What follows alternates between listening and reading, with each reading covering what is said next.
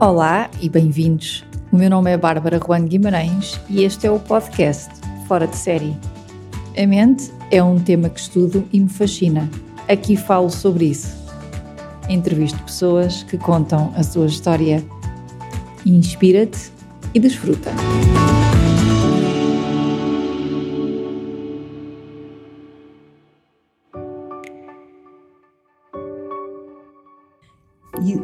Lembro-me que li várias coisas no livro muito importantes para mim, mas uma era que há uma armadilha na nossa vida atual que é nós sermos bons a fazermos uma coisa de que não gostamos.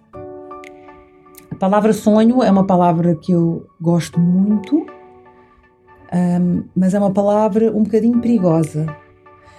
Eu uh, gosto mais de falar de conseguir chegar a um sítio onde nós sentimos que nos cumprimos.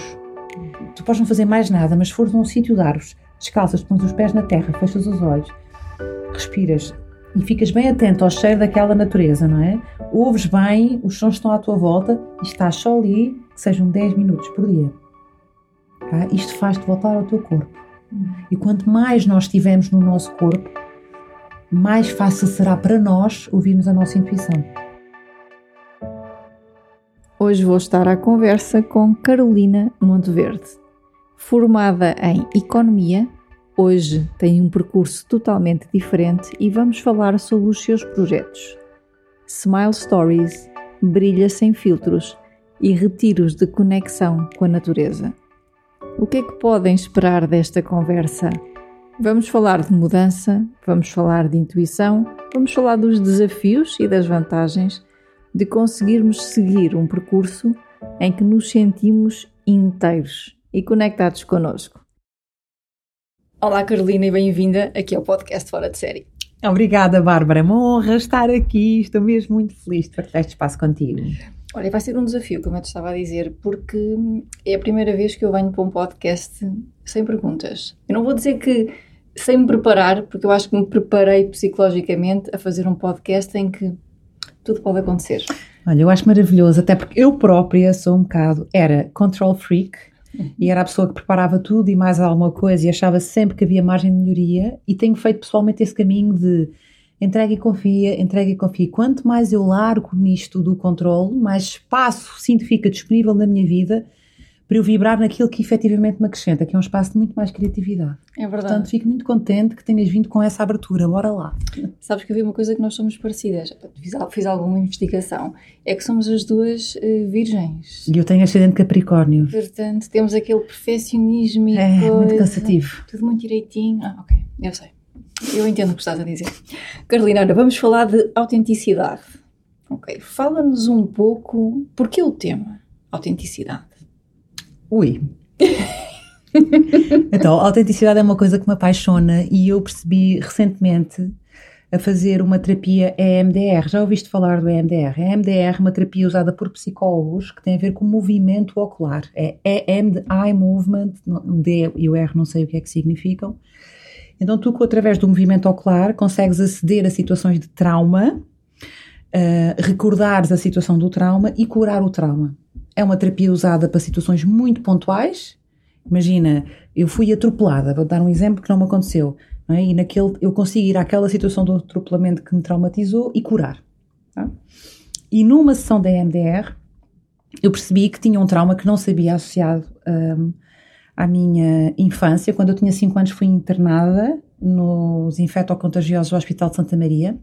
Eu sou açoriana, nasci, cresci em São Miguel, portanto, eu vim São Miguel para Lisboa para os infectocontagiosos e, e tinha 5 anos e é uma situação da qual eu tenho imensas memórias. Eu lembro-me do meu quarto, eu lembro-me do miúdo que estava no quarto à minha direita, da miúda que estava no quarto em frente, lembro da minha mãe vir ver uma, uma, uma hora por dia, lembro-me que me doía a boca, eu lembro-me de imensas coisas que não é normal uma criança com 5 anos lembrar-se. E sempre falei disto com alguma naturalidade, mas numa ação da EMDR eu percebi que eu tinha trauma associado a essa situação foi muito traumático para mim ficar sozinha. Eu não percebia porque é que eu estava internada, ninguém me explicava porque é que eu só não podia ir para o chão brincar. Por exemplo, eu, eu acedi a esta memória, eu queria ir para o chão brincar e eles não me deixavam eu não percebia porquê. Eu acedi à memória de que era muito angustiante para mim ver a minha mãe só durante uma hora por dia. É? E eu chorava compulsivamente quando ela ia embora e sentia-me abandonada. Apesar dela não me ter abandonado, eu sentia-me abandonada. Então, o que é que isto fez? Isto fez com que a minha criança interior teve que fazer um crescimento brutal nessa altura. Eu tive mesmo que fazer um crescimento muito grande e esse crescimento foi no sentido de apurar muito a minha intuição e os meus sentidos para a minha sobrevivência. Eu percebia, eu precisava de tentar perceber o que é que estava a acontecer para sobreviver. E isto teve um impacto brutal em toda a minha vida, porque fez com que eu tenha sido sempre uma pessoa super autónoma, independente, que fiz a minha vida toda, que, sabes, uh, de uma forma também mais cansativa, não é? Uh, uh, por um lado, porque exigia muito mais de mim, mas mantive sempre esta autenticidade da criança e percebo isso agora. Que há uma parte de mim que se revela assim mais claramente na minha gargalhada. Eu tenho uma gargalhada muito sonora. Aliás, se der alguma hoje no teu podcast, vou arrebentar aqui. Mas é verdade. Então, há várias coisas minhas que só agora é que eu percebo, aos 46 anos de vida, que me vêm desta situação. E então, quando eu resgatei este lugar, eu percebo que eu sou verdadeiramente feliz, natural, espontânea quando eu estou neste lugar de autenticidade. E eu sendo videógrafa e, e, fazendo vídeos e quando como eu filmo as pessoas e vendo-as a, a, enfim, a, a debater-se com a dificuldade que é estar em frente a uma câmara, eu encontrei nisto uma missão que é ajudar as pessoas a fazer o resgate da sua autenticidade, nós estarmos naquele que é o nosso espaço, que eu considero que é um espaço sem esforço. Quando eu estou num lugar sem esforço, é porque eu estou a ser autêntica. Eu estou contigo agora, neste momento, aqui, a gravar este podcast, sem esforço. Uhum. Isso significa para mim que eu estou a ser autêntica. Então, para mim, a autenticidade é estar neste lugar em que és tu. E, e, e vir para este lugar, nos dias que correm, na idade adulta, não é um sítio fácil. É? é um sítio que implica largar julgamento, um, termos uma grande consciência de quem somos, amarmos-nos também. Um, e então, como eu fiz esse caminho todo e mantive esta minha criança do quarto do hospital que teve que sobreviver sozinha, é quase uma forma também de honrar essa criança, não é? Uhum. É trazer o que ela de bom me trouxe, porque me trouxe muita coisa boa, e a principal foi esta de eu uh, encontrar nessa autenticidade este, este lugar de também espontaneidade e da vontade. E, e estive tantas vezes na minha vida em lugares em que eu transpirava em bica, mas transpirava mesmo de, de nervoso, que percebo agora que, que isso acontecia porque eu não estava neste lugar. Estavas agora a dizer que és videógrafa? Sou videógrafa. Sempre foste, conta-nos a história. Não, não, não, não fui sempre videógrafa, então eu estudei economia, uhum. vim para Lisboa, como te disse, era sou soriana, portanto vivia em São Miguel, vim para Lisboa estudar economia e depois fui trabalhar para a banca, como a maior parte dos meus colegas, ou eram consultoras, ou íamos uhum. para consultoras ou para bancos. Eu fui parar a um banco, fiz uma carreira bancária de 17 anos, comecei como técnica e acabei como diretora-geral numa sociedade gestora de fundos de investimento. Uhum.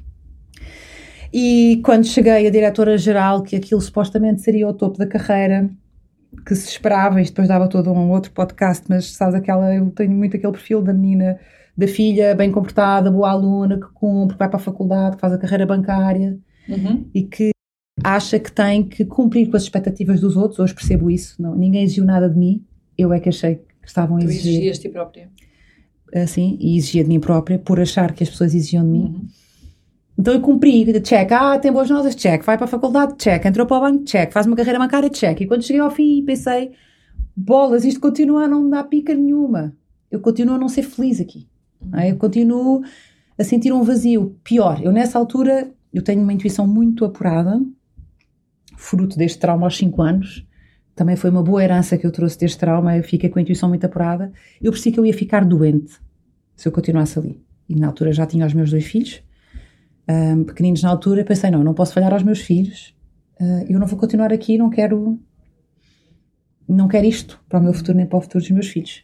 E, e então comecei a ponderar mudar de vida. Eu tinha 38 anos na altura, com dois filhos pequenos, à minha responsabilidade.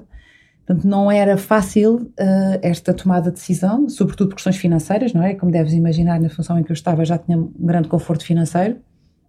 Mas eu pensei, não serve nada estar aqui a ganhar este dinheiro todo se isto vai custar a vida. Uhum. É?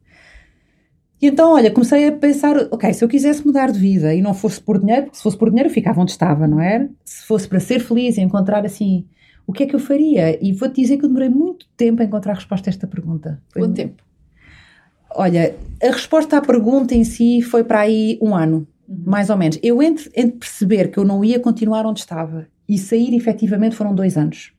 Mas a pensar, não é por aqui. Só que eu não podia largar aquele que era o meu sustento e dos meus filhos, não é? Mas sempre a perguntar-me, a perguntar-me, a, falar com vários amigos. Eu tive amigos que foram pilares e fundamentais para mim são sempre na minha vida, mas nessa fase uh, em específico muito, muito importantes, e eu almoçava com eles regularmente para falar, para falar, para falar, para pensar alto, sabes? Até que finalmente veio o vídeo, um domingo à noite, sabes, é mesmo aquelas conversas de ah, quanto menos esperar, às vezes é mesmo quanto menos esperas. E eu estava um domingo à noite, eu não vejo televisão, ou vejo muito pouca televisão, então estava no domingo à noite uh, no, com o portátil ao colo, no sofá, a editar uns vídeos. Eu, eu fui sempre aquela amiga do grupo de amigos que editava os vídeos de férias, sabes? As fotografias, fazia esses resumos desde miúda, adoro. Bem, de repente parei, olhei para o computador e. Ah, olha, aqui está uma coisa que eu me imagino fazer. Editar vídeos para as pessoas filmar e editar. Porque era uma coisa que, vou dizer, nunca me tinha passado pela cabeça. Então fui logo à net, Google. Escolas de vídeo em Lisboa. Eu nem sabia se existia, para teres noção do quão fora eu estava deste mundo. E apareceu-me logo a ETIC no primeiro lugar. Entrei, bem, quando entrei no site da ETIC, fiquei fascinada com a quantidade de cursos extraordinários que lá havia, fascinantes. E pronto, enviei logo o e-mail para eles, entrei logo em contato com eles e fui fazer o curso de vídeo e edição de vídeo ainda a trabalhar. Fui fazer o curso à noite. Porque eu queria perceber se o meu hobby, virando uma coisa profissional, eu continuava a manter o igual entusiasmo. Uhum.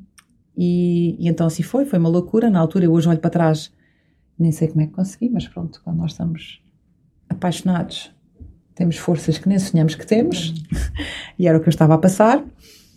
E então, quando fiz o curso, percebi, não é mesmo isto que eu quero fazer. E despedi-me na altura. Tive sorte, porque, sorte ou não sorte, a vida também me deu este sinal, porque o banco onde eu estava a trabalhar na altura tinha sido nacionalizado, portanto, eles davam indenização a quem quisesse sair, porque o Estado queria reduzir quadros. Uhum e eu pensei, é o timing perfeito. Eu consigo sair com o conforto financeiro, ter aqui uma imunização, que eu não tenho que ir a correr, uh, e consigo ter aqui um espaço de oxigenação. E pronto, e foi nessa altura, há oito anos atrás, em 2015, que eu saí do banco, ainda fui viajar durante seis meses, com os meus amigos, com os meus filhos, tirar assim tempo de pausa, in between, e depois fundei a Smile Stories, que é assim, ainda hoje o meu projeto de coração Uhum. Como é que eh, estavas a falar, e eu lembro-me que ainda esta semana tive uma conversa com uma pessoa que foi ter comigo e que me perguntou como é que se começa aquela transição, como é que arranjas os primeiros clientes, como é que isso começa a ser o teu sustento, como é que foi o teu processo? Essa, essa foi muito difícil para mim também, porque sabes que eu acabei o curso, como te disse, fui viajar uhum. primeiro e quando resolvi começar, em setembro de 2015, pensei, espera, eu tenho muita experiência académica, mas eu ainda não tenho experiência do mercado de trabalho. Então eu sentia que não tinha coragem de pedir dinheiro pelo meu trabalho ainda, porque eu não tinha experiência do mundo real. Era, era na, na escola, eles diziam, agora vai ali para o bairro alto entrevistar turistas. E eu ia entrevistar turistas para trabalhos académicos, não é? E então, como não me sentia ainda preparada para ir para o mercado, fui bater à porta de três associações que eu conhecia, a Terra dos Sonhos, a Vencer Autismo e a PWN, e fui dizer, olha, eu quero ganhar, eu formei-me agora nesta área de vídeo, quero ganhar experiência, gostava de oferecer os meus serviços às vossas associações, em regime de voluntariado, para eu ganhar esta experiência. Qualquer uma das três me recebeu de braços abertos e foi assim que eu comecei. Uhum. A fazer os primeiros vídeos, foi a trabalhar para estas três associações, que depois começaram a divulgar os vídeos nas suas plataformas, e foi assim que o meu trabalho devagarinho começou a ser conhecido e que as pessoas me começaram a contatar. Então fala-nos exatamente do que é que tu fazes, o que é que é os as Smile Stories? As, stories as Smile Stories. As Smile Stories. Então, as Smile Stories, o que eu faço, eu faço, hoje em dia, eu faço muitas coisas, que já te vou explicar, mas começando pelas Smile Stories, que era o que eu fazia uh, exclusivo no, em 2015, quando eu comecei, um, eh, é o que mais me fascina, que é contar a história das pessoas, não é? Eu faço muito vídeos para empreendedores que querem ir para as redes sociais Hum. falar de si ou dos seus projetos. O que eu gosto é de mostrar a luz das pessoas ao mundo. Tá? Só que, entretanto, a vida foi muito generosa comigo. Também sinto que, como eu tive a coragem de me alinhar com aquele que era o meu propósito de alma, até sinto isso, é muito mais do que de vida, é mesmo de alma, como entrei aqui, me, sinto que foi um comboio que finalmente entrou no seu uhum. carril, sabes? depois a vida vai, vai trazendo montes de presentes e olha, e comecei a dar uh, workshops, a ensinar as pessoas a fazer vídeos com os seus telemóveis. Por causa disso, uma editora convidou-me para escrever um livro. Escrevi um livro que, que é o único manual prático que existe sobre ensinar as pessoas a fazer vídeos com o telemóvel. Chama-se Fazer Vídeos com o Telemóvel para as Redes Sociais. Uh, por causa disso, já fui dar formação a Moçambique, a Irlanda, em Portugal. Já dei formação a centenas de pessoas nesta área sobre como filmar com o telemóvel, sobre como editar. E, e então percebi que a Smile Stories, o meu projeto de alma, é o espelho da pessoa que eu sou. E eu sou, e somos todos, mas eu também, uma pessoa em permanente evolução. Então o que eu faço hoje, eu, eu, continuo a fazer as Smile Stories, tanto os vídeos, faço edição de vídeo, filmagens, hoje já tenho equipa comigo, mas faço muito mais do que isto debaixo deste chapéu que se chama ajudar as pessoas a mostrar a sua luz ao mundo. Então eu ajudo as pessoas a mostrar a sua luz ao mundo quando as filmo e edito os vídeos delas, quando as ensino a fazer os seus próprios vídeos nas formações que dou nos workshops que dou, e quando as suporto nesse processo. Eu suporto-as como? Eu tenho uma comunidade de mulheres que querem mostrar a sua luz ao mundo, que nos reunimos duas vezes por mês, e organizo retiros aos Açores de conexão com a natureza hum, também. Uhum. Uh, então, neste momento, a Small Stories é isto tudo o que eu faço. E agora, há uma semana atrás, precisamente, lancei o meu podcast que se chama Brilha Sem Filtros, que tem o mesmo nome de um curso meu. Uhum que espelha aquilo que neste momento me apaixona fazer, que é ajudar as pessoas a superar as suas inseguranças, todos nós temos, de estar em frente à câmara. Uhum. Ah, e então, pronto, é, é um bocadinho este o meu mundo neste momento. O que é que está por trás dessas inseguranças? Eu, eu imagino que seja o julgamento, o medo da crítica. O que é que tu já aprendeste sobre isso? É, o que eu já aprendi e o que está mais presente uh, nisso é a nossa autocrítica. Uhum. A maior parte dos defeitos que nós encontramos nos vídeos ou fotografias nossas que vemos, só nós conseguimos ver. Engraçado. Sobretudo no vídeo, em que no vídeo, um, quando nós estamos a transmitir alguma coisa em vídeo, ou contar uma história em vídeo, o que for, o que interessa é o conteúdo que tu estás a transmitir. As pessoas não estão a olhar para o teu vídeo a ver se estás com o cabelo direito, ou se arranjaste as sobrancelhas, ou se puseste batom. Quer dizer, não é mesmo isto, as pessoas não, não estão mesmo preocupadas com isto. Portanto, quem faz essa crítica somos nós, somos os nossos, os nossos maiores críticos nisto. E eu digo nós porque eu me incluo nisto, porque apesar de eu ser videógrafa e habitualmente estar atrás da câmara, eu criei uh, um grupo de Facebook, se chama Como Fazer Vídeos Passo a Passo, uhum. para ajudar as pessoas a fazerem estes vídeos e tive que ir para a frente da câmara ensinar. Portanto, foi quando eu dei este passo e fiz este movimento que eu percebi verdadeiramente, senti na pele as dores das pessoas. Então eu tive que fazer esse caminho de superar os meus temas e as minhas questões. Hoje já falo para uma câmara como falo olhar para ti neste momento, igual, com a mesma vontade, e sei que se eu fui capaz de superar isto, qualquer pessoa é capaz de, de superar, até porque as minhas questões eram as mesmas das pessoas que eu filmava. Percebo que há aqui uma base uh, comum a todos e e também sei que quando tu consegues ultrapassar isto, há um crescimento pessoal tão grande. Sabes, há uma expansão tão grande tua que depois se vai espelhar nesse brilho para o mundo, mesmo que nunca mais na vida faças vídeos, não é? Uhum. Mas, e por isso é que se chama brilha sem filtros uhum. e não tem a palavra vídeos no meio. Eu, por acaso, uso o vídeo como ferramenta para isto, e usar outra ferramenta, mas é a minha. Mas, eh, mas sim, mas o maior tema somos nós próprios. E os teus retiros têm a ver com os vídeos? Têm a ver Nada. com o brilho? Tem a ver com o, brilho. brilho. Não tem a ver com vídeos, tem a ver com brilho, porque os meus retiros são de conexão com a natureza uhum. e eu sei uh, que o quão curadora a mãe natureza é. Eu nasci numa ilha rodeada de mar por todos os lados e numa ilha, tive a sorte de nascer numa ilha que, que, que enfim, que é muito poderosa em termos de verde, de cascatas, de, é? Então eu nasci até aos 18 anos rodeada daquela, daquele poder todo e, e, e, preciso, apesar de viver em Lisboa já há muitos anos, eu preciso muito, eu vivo perto de uma zona de bosque, estou, da minha casa vejo o mar, porque eu preciso deste, deste contacto e eu sei o quão curador isso tem sido para mim e, e o quão curador é para todas as pessoas. Então os retiros são para... Uh, eu não levo as pessoas para a natureza, eu levo as pessoas de volta à natureza. Tá? Acredito mesmo que nós somos dali, todos, mesmo que tenhamos nascido e crescido na cidade. Então, quando nós nos voltamos a conectar com aquela que é a nossa origem, a nossa base, o nosso brilho também volta. Uhum. Vais fazer, é anual? Fazes retiros então, todos os anos? eu faço, sim, agora tenho o próximo em junho, mas já está escutado, mas estão-me a pedir imenso. Eu, eu, os retiros é algo que, que, enfim, a organização logística é relativamente pesada, mas eu vou ter que abrir aqui uma nova data este ano, porque eu tenho tanta gente a pedir que vou voltar a fazer. E quero-me organizar para conseguir fazer com mais frequência. Só que a questão é que nos Açores o, o inverno é pesado, chove muito. E, e, então eu estou muito condicionada à altura de mais do verão. Uh, e portanto, mas eu vou ter que abrir aqui uma nova data porque as pessoas estão mesmo desejando de ir. E, e eu sinto que se tenho esta, ainda por cima, esta particularidade de ter nascido e crescido lá, conheço aquela ilha como a palma da minha mão. E posso levar as pessoas, aliás, normalmente levo as pessoas mesmo a sítios zero turísticos. Uhum. Porque para os turísticos podem sempre ir, um dia meter-se num avião, ir lá e conhecer eh, aquelas, aqueles locais lindos também, mas que vêm nos panfletos turísticos, não é? Eu gosto de levar assim a sítios menos conhecidos, onde estamos com maior privacidade e podemos fazer assim rituais mesmo, mesmo bonitos. Olha, se voltasses atrás, depois dessa história, uh, mudavas alguma coisa?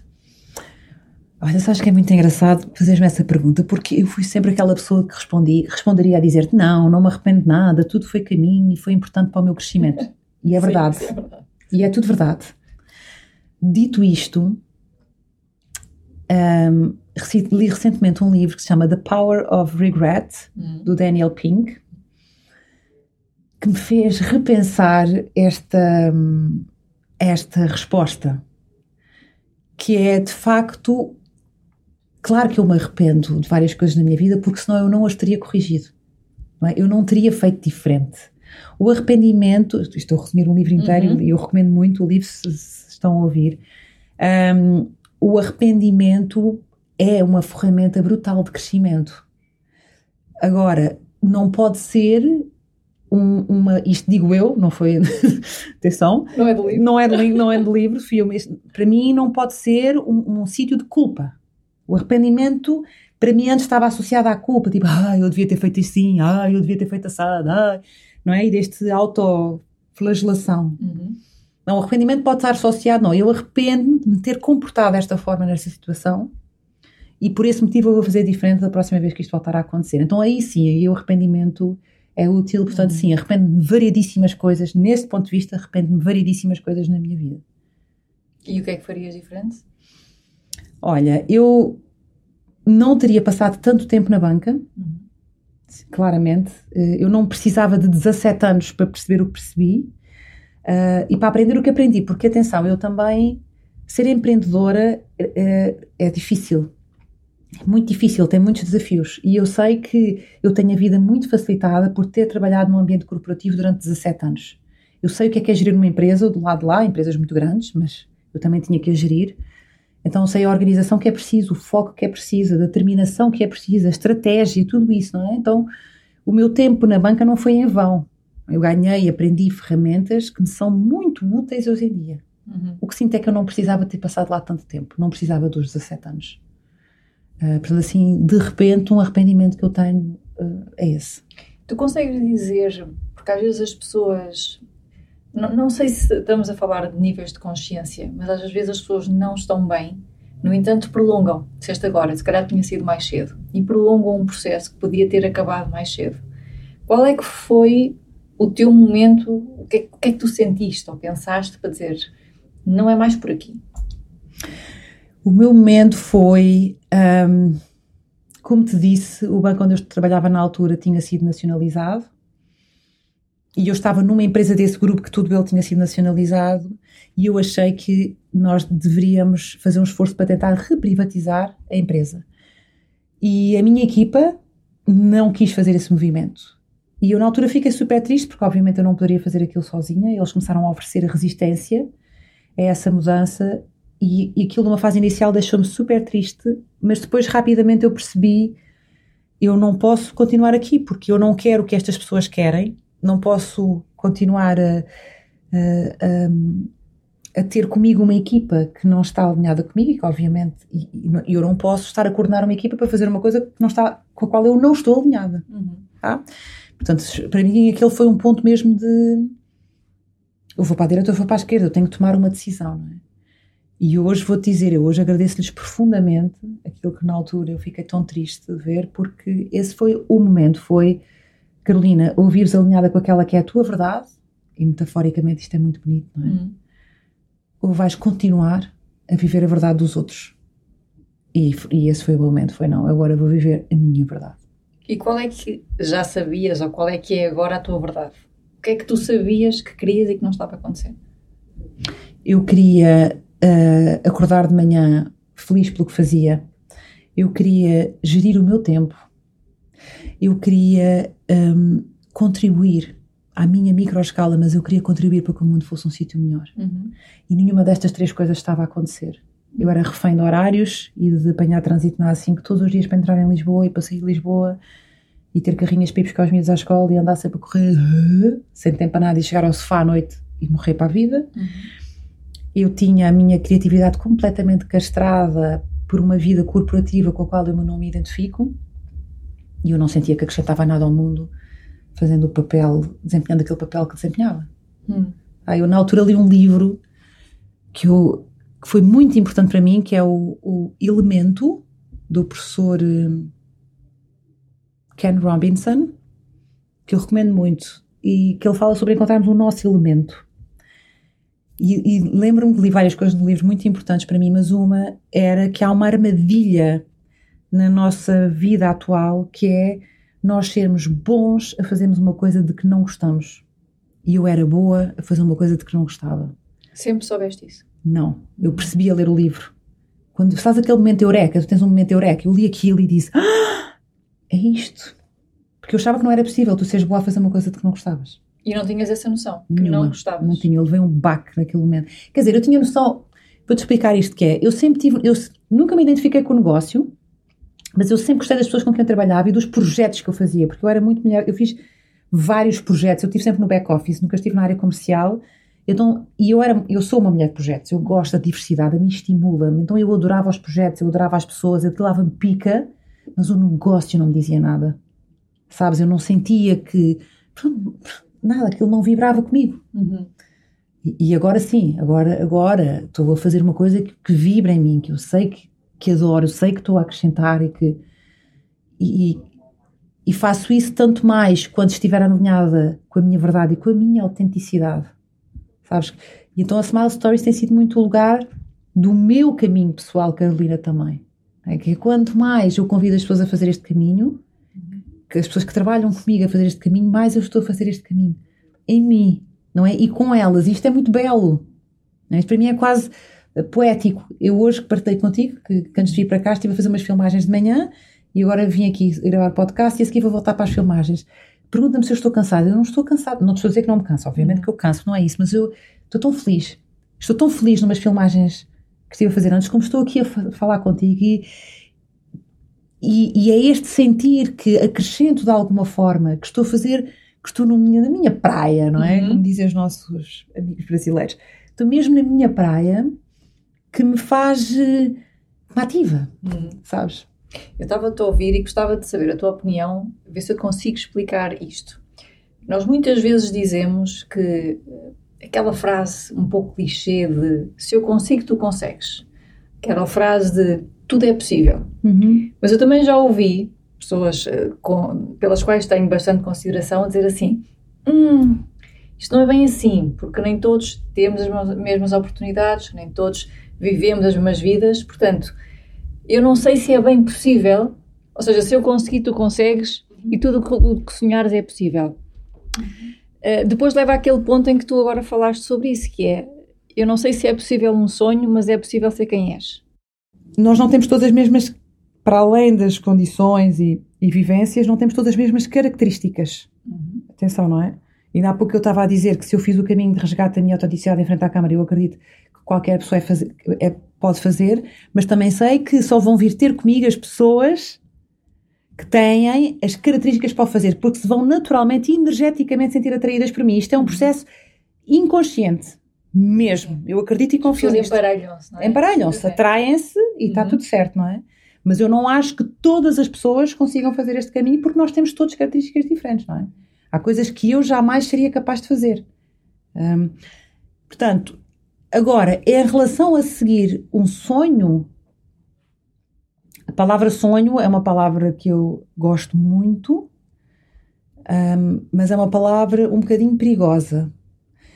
Eu uh, gosto mais de falar de conseguir chegar a um sítio onde nós sentimos que nos cumprimos. Uhum. E isto não precisa ser profissionalmente. Bárbara, pode ser, tu podes te cumprir um, a variedíssimos níveis e profissionalmente, by the way, fazes uma coisa, pá, aquilo também não retira grande. Pode acontecer, não é? Não, porque imagina tu tens uma vida pessoal muito preenchida e a tua vida profissional. Há pessoas que, que financeiramente vivem, por exemplo, de alugar casas. Tá? Tem lá o trabalho da gestão das casas, mas tem uma vida pessoal tão rica uhum. e tão preenchida que não tem esta necessidade da vida profissional ser. Portanto, o conceito de sonho para mim é sempre uma coisa um bocadinho um, perigosa, digamos por aí, porque eu posso, o meu sonho pode ser uma idealização de uma vida que afinal, se eu a tivesse, ela não me iria satisfazer nem cumprir. É? Eu achava que se chegasse a fazer essa carreira bancária, chegando a diretora-geral, eu achava que isto era um sonho. Afinal, eu cheguei lá e pff, estava cheio de nada, uhum. né? Então, gosto mais desta ideia de nos sentirmos inteiras, é? preenchidas, aqui. E isto é uma coisa mutável. Mutável ao longo da vida. Ao longo da vida, assim como nós somos. Porque vai sendo muito o espelho do que nós vamos sendo. E isto é o que eu acredito, que nós não somos estanques. Portanto, não é natural para o ser humano fazer a mesma coisa a vida toda. Uhum. Não faz parte da nossa natureza porque nós estamos a evoluir. E se calhar uma coisa que eu. Se calhar o que eu faço hoje na Smile Stories, daqui a 10 anos, vai ser uma coisa completamente diferente. E isto não retira valor nem importância ao que eu estou a fazer hoje. Está tudo bem, não é? Isso. Está tudo certo. Tenho é que estar capaz, no meu caso, de estar sempre conectada com a minha intuição e perceber quando é que ela me diz agora vira um bocadinho à direita, agora desde aqui uma curva à esquerda. Então eu vou tipo, navegando por estas águas, estando muito atenta aos sinais e vou deixando a coisa fluir e vencendo os obstáculos e desafios que são bastantes também. Atenção, isto não é um conto de fadas, pelo contrário, mas, mas é mais leve, é bem mais leve, assim. Respondeste agora a uma pergunta que, eu tava, que me estava a surgir, que era o que é que tu fazes com as red flags?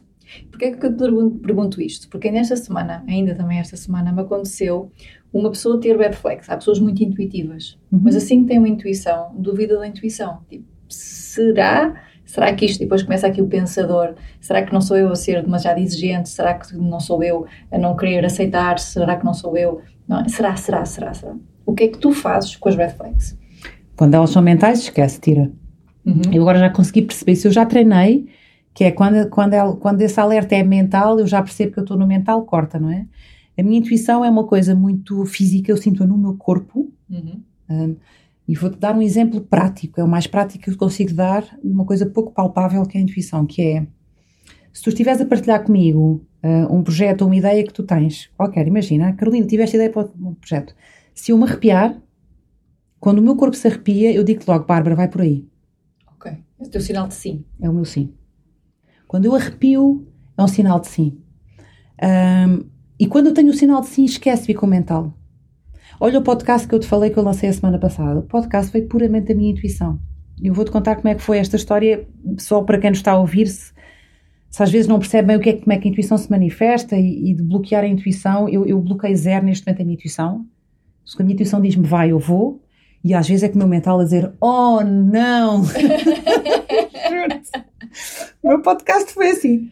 Eu, tive, eu estive com o Martim e com o que são quem está a produzir o meu podcast um dia, ao final da tarde, eles disseram que iam começar a produzir podcast. Eu achei o máximo, que giro, muito giro, porque eles têm o seu próprio podcast. Um dia a seguir estava a fazer o meu journaling de manhã, eu escrevo todos os dias de manhã, logo quando acordo, e quando estava a escrever a minha caneta ganhou vida própria, não sei explicar isto melhor do que isto, e eu comecei a escrever a dizer que eu ia ser o primeiro podcast do, e, do, e do Martim Pá, eu estava a escrever aquilo e o meu mental estava-me a dizer: esquece, nem penses, não vais por aí, porque não estava nos meus planos mesmo de todo fazer um podcast este ano. Uhum. Mas depois eu, eu Arrepiaste. Não, arrepiei-me e disse: pronto, já está. Então o meu mental, o meu mental já está naquela fase, coitado, já está tipo, pronto, lá vai ela outra vez. Sabes o que é?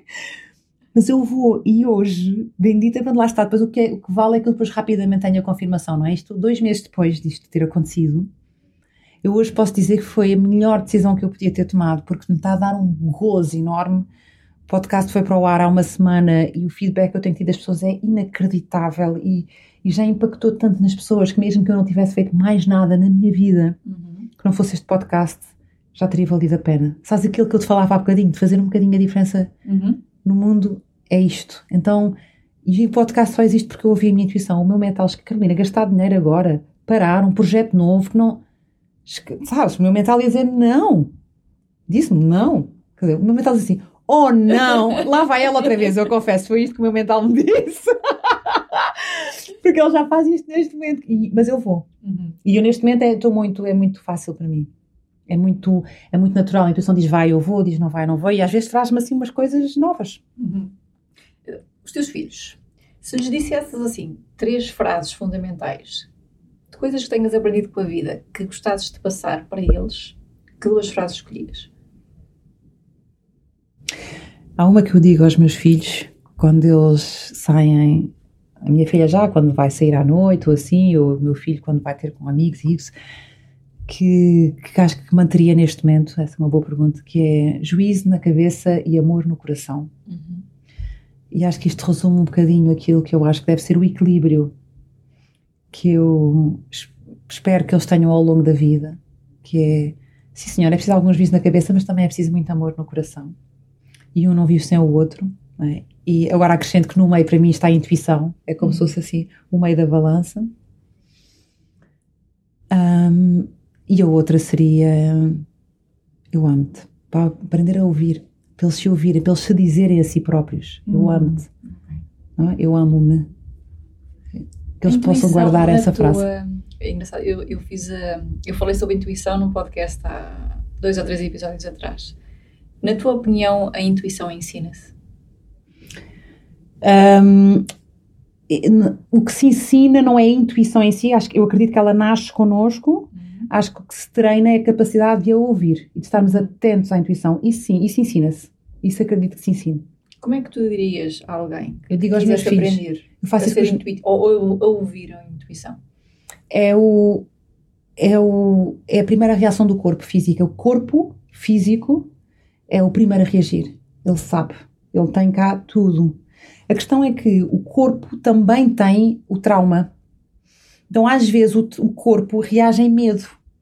Por isso é que é tão importante nós fazermos trabalho de autoconhecimento, para nos conhecermos, para percebermos às vezes se. Vou-te dar um exemplo e voltando ao meu trauma de infância, que eu gosto de dar exemplos. Uhum. É a melhor forma que eu tenho de me explicar. Quando eu reativei esta memória de, do meu treinamento aos 5 anos, quando foi o confinamento agora de Covid, há uns anos atrás, quando começaram a aparecer na televisão as primeiras imagens dos médicos todos fardados, tipo astronautas, não é? E eu voltei a sonhar à noite. Eu tenho sonhos muito uh, importantes, posso lhe chamar assim, e, e premonitórios, alguns, e portanto a minha alma fala muito comigo através dos sonhos. Um, e fui sonhar outra vez. Quando nessa altura começaram a aparecer essas imagens, eu deixei logo de ver televisão. Aquilo perturbava-me profundamente e eu já não aguentava com aquelas notícias, sempre a falar de Covid, Covid, Covid, Covid, mas depois tive um sonho e, portanto, eu deixei de ver televisão para aí duas semanas depois de ter arrebentado, de me ir para casa, eu aguentei duas semanas a ver noticiários e depois desliguei a televisão. E um dia à noite sonhei que eu estava a entrar no Hospital Santa Maria outra vez, onde tinha estado com 5 anos, as portas abriram-se e os médicos e as enfermeiras estavam lá para receber com esta roupa toda vestida. Então foi assim que o meu corpo reagiu, reativou essa memória. E foi por isso que eu voltei a fazer terapia e que fui fazer o EMDR e que finalmente acedi a este trauma e curei este trauma. Porque havia qualquer coisa em mim, no meu corpo, que reagia àquilo, as máscaras, tudo aquilo mexia com o meu sistema. E agora que eu já percebi, já tomei consciência e já curei, pronto, está tudo bem, são temas diferentes, não é? Porque nos infectocontagiosos do Hospital Santa Maria, os médicos estão todos fardados, sempre igualzinho ao Covid. Por isso, um, se, fazendo este trabalho de autoconhecimento e tendo consciência de como é que o nosso corpo está a reagir por vezes ao trauma, nós conseguimos perceber quando é que é uma reação ao trauma, trauma e quando é que é a intuição. E a intuição é através do corpo, não é? É o, um batimento extra no coração, é o arrepio, é o, o, às vezes até sentir assim uma repulsa, às vezes até é física, tipo, apetece-me afastar um bocadinho deste sítio, apetece mesmo assim chegar um bocadinho para trás. Uma pessoa está a falar contigo e tu tens alguma vontade de chegar para trás, não é? Então ela manifesta-se de variadíssimas formas, mas, na minha opinião, sobretudo através do corpo. Portanto, é desligar a parte racional e ligar-nos à, à, sensorial, à parte do corpo. O, o, que hoje em dia não é algo que muita gente esteja desperta para fazer. Tu falas sobre isso e é, é uma coisa um bocado estranha. Estranha. Eu dediquei, é isso? exato. O que é isso? É estranho, é? Eu dediquei um episódio inteiro do meu podcast uh, exatamente sobre este tema, porque acredito que nós precisamos muito falar sobre isto, que é a ligação do corpo com a mente. Nós estamos muito desconectados do nosso corpo. Uh, nós estamos muito a funcionar do pescoço para cima, não é? Estamos muito no mental, racionalizar, racionalizar, arrumar, organizar um, e desconectamos o nosso corpo. E isto é grave, isto é muito grave, porque um, o nosso corpo sabe tudo e manifesta tudo. E quando nós nos desconectamos dele, ele pode estar a querer dizer-nos que alguma coisa não está bem, ficando doente, e nós não percebemos que ele está a ficar doente. E às vezes, exato, e às vezes, quando damos pela doença, já é tarde demais. Quando eu estava no banco, no final, e senti que ia ficar doente, era isto. Eu não, eu não, não cheguei a ficar doente, mas a minha alma, não te explicar isto melhor, estava-me a dizer que eu ia ficar doente. Uhum. Tá? E também acredito que qualquer doença no teu corpo é uma manifestação do teu, da tua alma. Uhum. E desde uma mera constipação, tudo. Eu acredito, os meus filhos gozam comigo. Tipo, lá está a mãe com estas conversas. Mas é verdade. Não é? Se a minha filha diz que dói a garganta, eu, a, minha primeira pergunta é o que é que não estás a verbalizar. Uhum. Tá? Então, o corpo é, é muito sábio, é genial nesta capacidade que tem de falar connosco.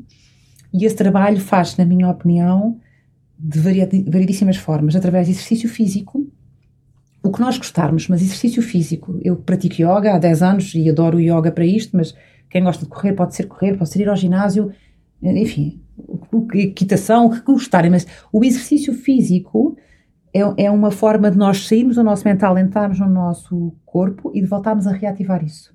E outra forma para mim muito importante é a conexão com a natureza a natureza tem esta capacidade de nos voltar a, a estar aqui no corpo, a sentir, uhum. não é? Quando tocamos, quando cheiramos, o cheiro ali das árvores, não é? Ou da erva, quando ouvimos os passarinhos, ou as folhas, as folhagens, ou quando nos descalçamos, só isto.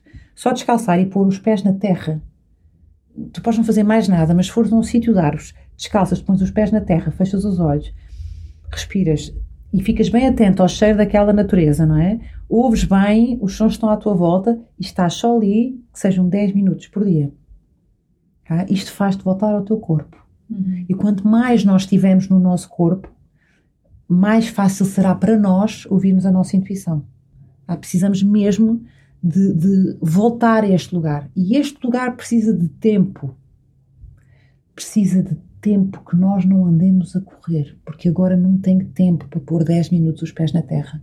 Agora não tenho tempo para ir fazer uma aula de yoga ou ir ao ginásio, porque agora não tenho tempo, porque supostamente há coisas mais importantes que ativam o meu mental, ativam o meu mental, ativam o meu mental. E o nosso mental não sabe mesmo tudo. Ele é muito importante, claro que sim, ele é muito importante. Mas esta sabedoria não está na mente, está mesmo no corpo. Ele é que sabe. Uhum. Sim, porque talvez a mente tenha preconceitos, não é? A mente tem, a minha mente tem histórias que nem sempre são a melhor história, não é? Tem os preconceitos, tem o julgamento, tem aquilo que já resultou, aquilo que não resultou e que nos vai condicionando. E o corpo é irracional. Talvez seja por isso. Sim, e a mente alimenta o ego, não é? Sim. Pronto, é, é lá que ele está. E é o que tu dizes e bem, ela está altamente condicionada pelas nossas experiências de vida. Uhum. E então, e muitas vezes ela até acha que nos está a proteger. É? Acho que é sempre essa a intenção. É, a intenção é, exato, ela faz por bem, Sim. ela não faz por mal. Só que ela não consegue fazer nada sozinha. Por isso é que nós precisamos tanto desta coisa do corpo. Eu preciso de perceber. Eu vou te dizer, Bárbara, eu, eu, a última vez que eu fiquei doente foi com Covid que apanhei da minha filha, porque quis apanhar, porque a minha filha trouxe da escola, ela não queria que eu apanhasse, mas eu, quis para despachar aquilo. Basicamente foi isto. Portanto, foi um movimento intencional meu, dizer, ok, porque eu não fico doente e não, estou, não te estou a dizer que sou super saudável, não é isso. Eu tenho uma alimentação equilibrada, tenho. Eu pratico desporto, pratico, eu vou à natureza, vou. Mas o que me mantém saudável é a minha atenção ao meu corpo. E se o meu corpo me pede para ir fazer uma caminhada no meio da natureza, eu vou. Se o meu corpo me pede para fazer uma prática de yoga, eu vou. Se o meu corpo me pede para dizer que não a alguns convites, eu digo que não a alguns convites. Ah, se o meu corpo me pede para descansar, eu descanso. Se o meu corpo me pede para ir dançar, eu vou dançar. Ah, então eu estou super conectada com o meu corpo e acredito que é por esse motivo que ele não fica doente. Porque à mínima manifestação, e ele continua a manifestar-se, eu percebo que ele está a manifestar. E tento corresponder naquilo que ele precisa para não chegar a ficar doente. Qual foi, qual foi o melhor conselho que já te deram? Ui, ah, já recebi tantos. Foi. Eu tenho muita sorte. Eu tenho muitas boas pessoas na minha vida. Tenho tido muito boas pessoas na minha vida. Eu tenho dificuldade, tenho mesmo dificuldade, mas muitos. Mas se calhar de viver a minha verdade. Hum. Se calhar assim, de repente é o que me vem assim, olha, intuitivamente. Que é o que transmites diariamente às pessoas. Curiosamente, sim. Onde é que as pessoas te podem encontrar? Uhum. Então, tem, está, está tudo no meu site, smilestories.pt. Uh, o meu podcast chama-se Brilha Sem Filtros, está no Spotify, Apple Podcast, enfim, todas as plataformas que vão ouvir este podcast com certeza também têm o Brilha Sem Filtros. Um, e, e, nas redes sociais como Carolina Smile Stories, uhum. mas no uhum. meu site tem lá tudo, é smilestories.pt. Okay. Que sonhos é que ainda estão por vir? Tu planeias ou deixas que a coisa surja?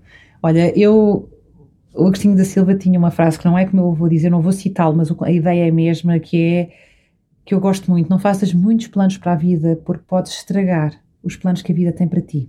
Uhum. E eu arrepiei-me agora quando disse isto. Isso significa o quê? Significa que esta é mesmo a minha verdade. Okay. Então, uh, é, é, mesmo um bocadinho assim. Eu não te vou dizer que eu vivo ao sabor da maré, porque eu não vivo ao sabor da maré. Eu sou virginiana como tu, uhum. eu preciso planear. Mas eu não faço planos a muito longo prazo. Estás a ver que eu há dois, dois meses atrás não fazia ideia que ia fazer um podcast. E de repente já nasceu um podcast. Portanto, é, os meus planos são sempre assim de relativo curto prazo e eu, eu deixo sempre um enorme espaço para a vida acontecer. Mesmo. Carolina, muito obrigada. Estamos mesmo a terminar aqui o podcast. E eu deixo-te uma última pergunta que eu deixo a todos os meus convidados, que é, eh, o podcast chama-se Fora de Série. Diz-me quem é a Carolina fora de série. Uhum. Uhum. Quem é como eu me defino? Ou quem é, quem é essa pessoa perante outras pessoas? Quem é a Carolina fora de série? Não, perante ti. Perante uh, mim? Fora de série é, então, é o que te faz diferente. Eu acho que o fora de série é, sabes, quando as pessoas, aquelas fábricas que têm as coisas em série e sai tudo. Ah! É? E, e há o que é o fora da série. Ah, ok. O que é o fora da série é o que é autêntico, porque todos somos diferentes. É, qual é que é o teu fora de série? Ah, o meu fora de série, é, assim, claramente é ter o otimismo cravado no ADN. Eu sinto mesmo isso, eu sou uma otimista crónica. E olha que eu tenho muita vida vivida, tenho muito sofrimento, a vida não me foi uh, fácil. Uh, e eu continuo estupidamente otimista, portanto, isto só pode ser a minha cena fora de série. sempre foste, sempre foste assim. Sempre fui otimista e continuo. Deixo-te uma última pergunta: o que é que fazes com os pensamentos negativos? Olha, observo-os. Sim. Sim observo-os e com carinho. Hum. E às vezes eles instalam-se. E eu deixo-os estar, às vezes eles precisam de ficar um bocadinho. Tá? Também fazem parte, eu sou feita da mesma matéria que todas as pessoas e também tenho momentos e, e também tenho fases. E, mas eu, neste momento, com os negativos, eu observo-os. E depois percebo se eles têm alguma utilidade ou não. E aí é um processo mental. Uhum. E, e, se não têm utilidade, convido-os a irem-se embora. Agradeço-lhes. Se têm alguma utilidade, retiro a utilidade que têm, agradeço-lhes o que eu não preciso siga. Eu não consigo é ficar muito tempo em pensamentos tóxicos, porque fico farta, porque depois não me reconheço. Uhum. Fico farta de mim própria, sabes? Não Sim. me reconheço mesmo naquele registro. Então eu deixo-me estar o tempo suficiente para perceber a utilidade, viver aquilo, integrar também, obviamente. Eu sou feita tanto de sombra como de luz, como todos nós, mas eu não consigo ficar na sombra. Carolina, muito obrigada. Gostei muito desta conversa e obrigada por ter aceito o convite. Obrigada a ti, querida, e obrigada por trazer as pessoas fora de série. Adoro o conceito, pronto, está visto, vou ter que ir ouvir os outros episódios e quero muito ouvir esse da intuição. Foi há pouco tempo, vai. Obrigada. Obrigada por teres ouvido este programa. No site aboutlife.pt encontras mais informação sobre outros podcasts, retiros, eventos e o livro que escrevi Saber Reagir. Vive leve, de bem contigo e feliz.